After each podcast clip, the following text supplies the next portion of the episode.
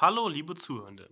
Schön, dass Sie auch heute wieder eingeschaltet haben zu einer neuen Folge vom Public Sector Insider. Ich bin Paul Schubert und wie gewohnt haben wir auch heute wieder drei spannende Themen für Sie. Zuerst beginnen wir mit einem Interview mit dem bayerischen Innenminister Joachim Herrmann. Danach kommentieren wir die alten neuen Forderungen nach einer allgemeinen Wehrpflicht. Abschließend befassen wir uns mit der Multicloud-Strategie des Bundes.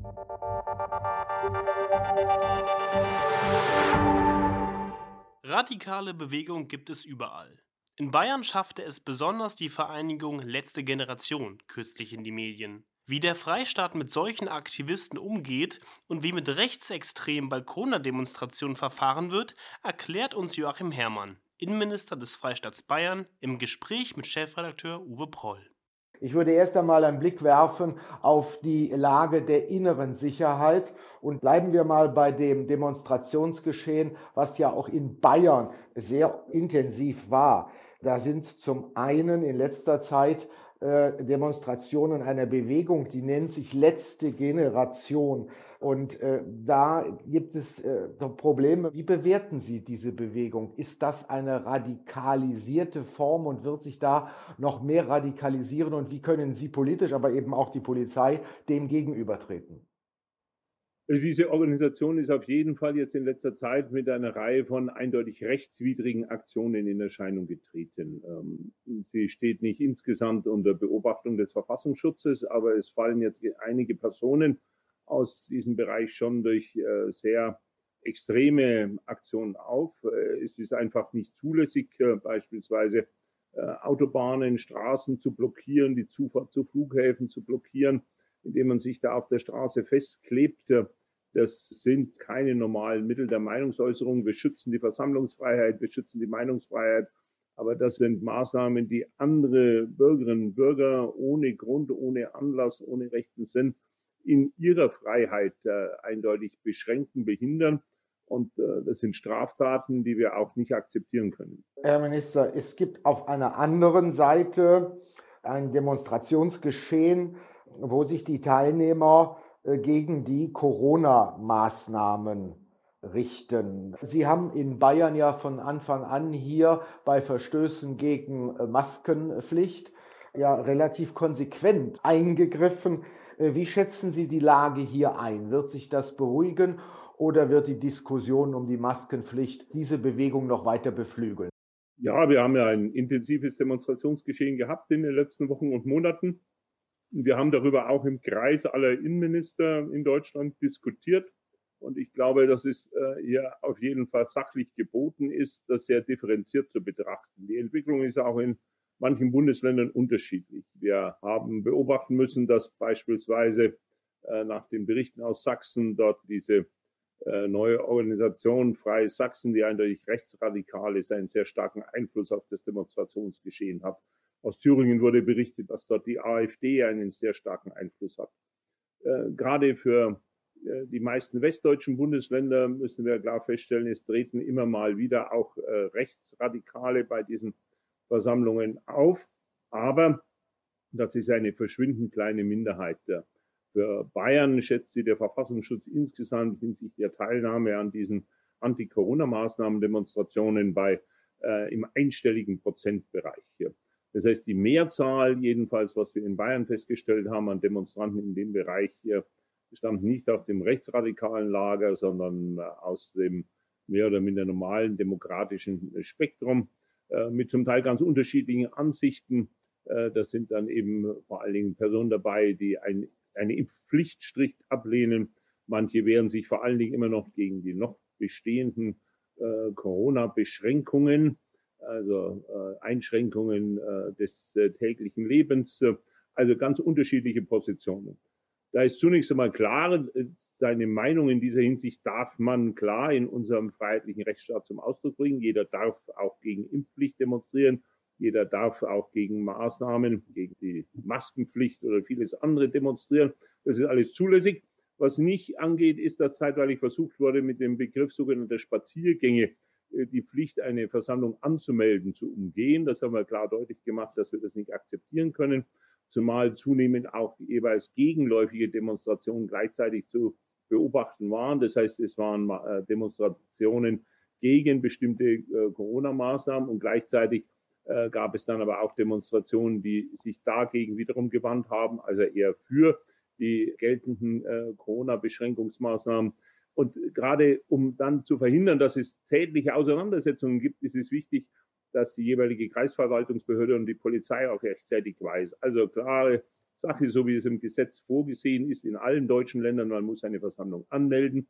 Äh, inzwischen läuft das auch in den meisten Fällen wieder einigermaßen geregelt ab. Und wir stellen auch fest, je mehr jetzt gerade in den letzten Wochen schon, nicht nur bei uns in Bayern, sondern auch in anderen Bundesländern, diese Corona-beschränkten Maßnahmen äh, gelockert worden sind, äh, desto mehr gehen jetzt insgesamt die Gesamtzahl der Teilnehmer an diesen Demonstrationen auch wieder zurück.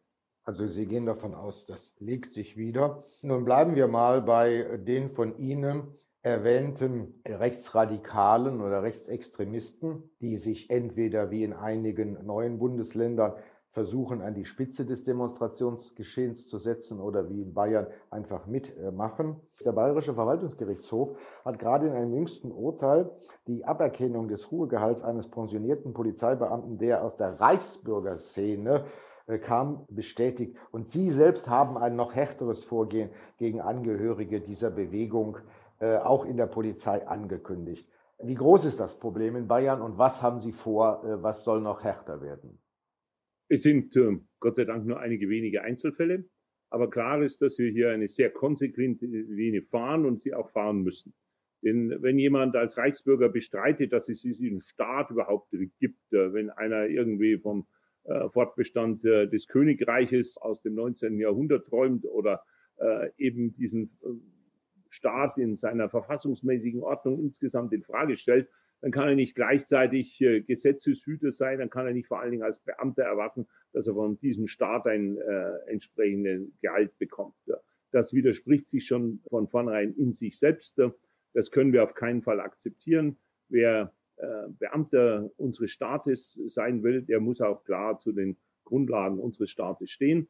Deshalb werden solche Personen aus dem öffentlichen Dienst bei uns entfernt. Und in dem betreffenden Fall, den Sie angesprochen haben, war das jemand, äh, der während des Verfahrens lief, er in den Ruhestand trat äh, und dann äh, hat die Behörde auch klar erkannt, dass ähm, er, weil er aus dem Dienst entfernt wird, auch keinen Anspruch auf Pension mehr hat. Und das hat in der Tat der Verwaltungsgerichtshof in Bayern ausdrücklich bestätigt. Und ich denke, das ist eine klare Ansage, weil das muss dann jeder sich schon auch nochmal genau überlegen. Man sollte sowieso mit Begeisterung für unseren Staat eintreten aber man sollte in der Tat äh, auch klar sich des Risikos bewusst sein, wenn man hier auf der Reichsbürgerschiene fährt, äh, dann verliert man alle Ansprüche, auch die Pensionsansprüche. Und das tut dann solchen Leuten sicherlich jetzt auch in ihrem äh, weiteren Ruhestandsleben auch weh. Aber genauso ist es auch notwendig. Und das meine ich damit, das muss konsequent überall durchgesetzt werden. Reichsbürger haben in äh, äh unserem Staatsdienst nichts verloren. Radikale müssen aus dem Staatsdienst entfernt werden. Das war Bayerns Innenminister Joachim Herrmann im Gespräch mit Uwe Proll. Alle Jahre wieder ist es soweit. Nun sind wir auch in diesem Jahr bei einer altbekannten Diskussion angekommen, der Einführung der Wehrpflicht.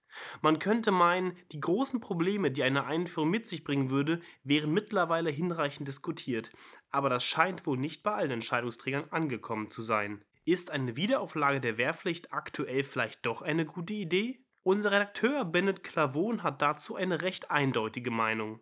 Sprecher des Kommentars ist Tim Rotthaus. Und schon wieder wird die alte Sau durchs Dorf gejagt. So sicher wie das Arm in der Kirche wird im Zuge von kleinen und größeren Katastrophen und Krisen die Wiedereinführung der Wehrpflicht diskutiert. So geschehen bei dem russischen Angriff auf die Ukraine. Egal wie nun dieser Zwangsdienst heißen soll, eine Idee oder ein Konzept aus der Vergangenheit wird nicht die Probleme der Zukunft lösen können. Einmal abgesehen davon, dass die Dienstpflicht unter Aspekten der Generationengerechtigkeit, um es milde auszudrücken, fragwürdig ist.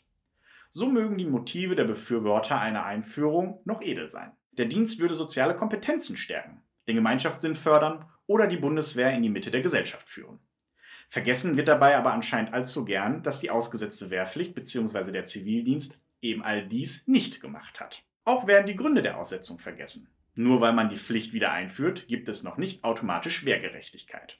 Es ist eine Verklärung der Realität von jungen Frauen und Männern, die nicht wie Erwachsene behandelt werden, sondern von den Alten noch eine Pflichthausaufgabe aufgebrummt bekommen. Die Last der jungen Erwachsenen ist schon schwer genug. Ob Klimawandel, demografischer Wandel, eine zunehmend kriegerische Weltpolitik oder eine kaputte Weltwirtschaft. Die Herausforderungen für die immer kleiner werdenden Alterskohorten werden in Zukunft eher schlimmer als besser. Wenn dann aufgrund der Versäumnisse der vorherigen Generationen die aktuellen und noch kommenden Generationen noch zusätzlich belastet werden, braucht man sich nicht wundern, wenn die Gräben zwischen Jung und Alt wachsen.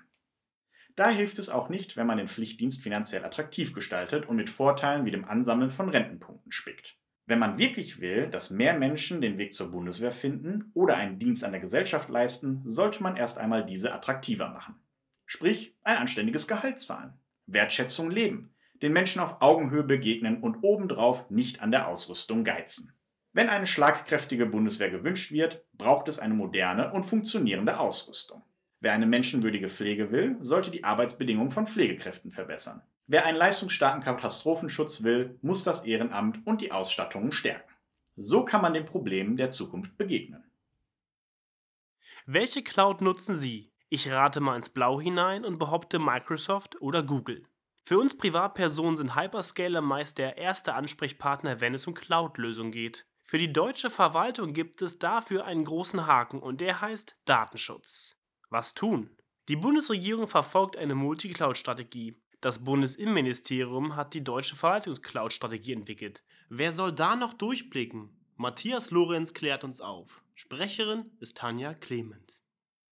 Der Cloud-Ansatz der Bundesregierung ist hinreichend bekannt. Wie schon bei der Großen Koalition wird auch unter der Ampelregierung der Multicloud-Ansatz verfolgt. Kurz gesagt bedeutet dies, dass die Verwaltung mehrere Cloud-Angebote nutzt, die jeweils die entsprechenden Anforderungen an IT-Sicherheit, Datenschutz, Nachhaltigkeit, Skalierbarkeit und weitere Punkte erfüllen. Das Problem? Die technisch hohen Anforderungen können bis heute meist nur große US-amerikanische Hyperscaler erfüllen. Diese Erfahrung hat Marco Gräf, Abteilungsleiter der Abteilung 4 Applikationsbetrieb im Informationstechnikzentrum Bund, beim Aufbau der sogenannten Bundescloud gemacht. Wir haben nämlich in den Technologieauswahlen, die wir, die wir haben, um halt eben die Cloud als Plattform aufzubauen, um Service dort aufzubringen, ähm, auch unsere Grenzen ähm, erkannt. Ähm, und die gehen insbesondere dahin, ähm, dass wir mit den Hyperscalern ähm, gar nicht so Schritt halten können. Heißt, man ist zurzeit auf deren Innovationskraft angewiesen. Gleichzeitig können diese außereuropäischen Großunternehmen die Anforderungen insbesondere an den Datenschutz kaum erfüllen, da nicht garantiert ist, dass beispielsweise US-Behörden keinen Zugriff auf Daten erhalten könnten. Dass es zur Nutzung der Hyperscaler noch keine deutsche oder europäische Alternative gibt, weiß auch Harald Joos, Abteilungsleiter der Abteilung Informationstechnik im Bundesfinanzministerium und IT-Beauftragter der Bundesfinanzverwaltung. Er blickt deswegen zumindest übergangsweise auf die Lösungen, welche die Hyperscaler momentan zur Schaffung von mehr Datensouveränität verfolgen, die Kooperation mit deutschen Betreibern. Microsoft lässt seine Cloud von SAP und Avato betreiben. Google plant mit T-Systems ein vergleichbares, wenn auch in einigen Details durchaus unterschiedliches Konstrukt. Das Ziel ist immer, die Daten bleiben in Deutschland. Damit man neben der Datensouveränität auch technologische Souveränität erlangt, müsse parallel auch ein nationaler Hyperscaler aufgebaut werden, so Jos. Damit dieser entstehen kann, fordert er Was brauchen wir? Es kostet Geld. Wir brauchen professionellen Partner aus der Privatwirtschaft und vor allen Dingen Bund, Länder und Kommunen müssen gemeinsam die Plattform nutzen. Ja, weil nur so kann man wirtschaftlich werden. 100 mal 24 mal 7, 100 mal Rechenzentrumshüllen bauen, 100 mal Informationssicherheit dokumentieren, nachweisen lassen für einen Infrastrukturbetrieb ist einfach nicht wirtschaftlich. Damit können wir nicht konkurrieren mit den Angeboten, die die amerikanischen Firmen heute auf den Markt bringen. Für die öffentliche Hand bedeutet diese Entwicklung, sie wird aus den Cloud-Produkten mehrerer Anbieter wählen können. Dies stimmt grundsätzlich auch mit dem hinter dem Multi-Cloud-Ansatz steckenden Ziel, Abhängigkeiten von einem Anbieter zu reduzieren, überein. Damit nicht neue Abhängigkeiten auf den einzelnen Cloud-Infrastrukturen entsteht, hat sich das BMF folgendes Ziel gesetzt. Neu entwickelte Anwendungen müssen nachweisen, dass sie auf mindestens zwei unterschiedlichen Clouds laufen. Jedoch können auch Schwierigkeiten entstehen, wenn verschiedene Behörden unterschiedliche Clouds nutzen oder sogar mehrere Clouds innerhalb eines Amtes genutzt werden. Es ist also dafür zu sorgen, dass das Zusammenspiel der Clouds funktioniert. Hier kommt das Bundesinnenministerium ins Spiel. Dort hat man die übergreifende deutsche Verwaltungscloud-Strategie DVS entwickelt. Einigen DVS-Zielen wie der Reduktion von Abhängigkeiten oder der Stärkung des Datenschutzes dient der Multicloud-Ansatz. Pia Karger, Abteilungsleiterin Digitale Gesellschaft und IT-Beauftragte im BMI, erklärt: DVS, ich kürze das jetzt einfach mal ab, gestalten wir bestehende und künftige Cloud-Initiativen auf allen Verwaltungsebenen. Das ist mir wichtig zu interoperabel und modular. Und das machen wir, indem wir verbindliche Schnittstellen definieren und ihre Nutzung auch verbindlich machen. Und das ist eine ganz, ganz zentrale Voraussetzung, wenn wir Abhängigkeiten von Einzelnen auflösen wollen. Das bedeutet, nach den Vorstellungen der Bundesregierung muss beispielsweise das Cloud-Angebot von SAP Microsoft Avato mit dem von Google und T-Systems interagieren können. Kaga kündigt an, dass man ganz genau hinschauen werde welche Angebote der Hyperscaler mit der DVS kompatibel seien. Und schon sind wir wieder am Ende der Folge angelangt. Wir freuen uns, dass Sie heute eingeschaltet haben und hören uns dann in der nächsten Woche wieder. Bis dahin.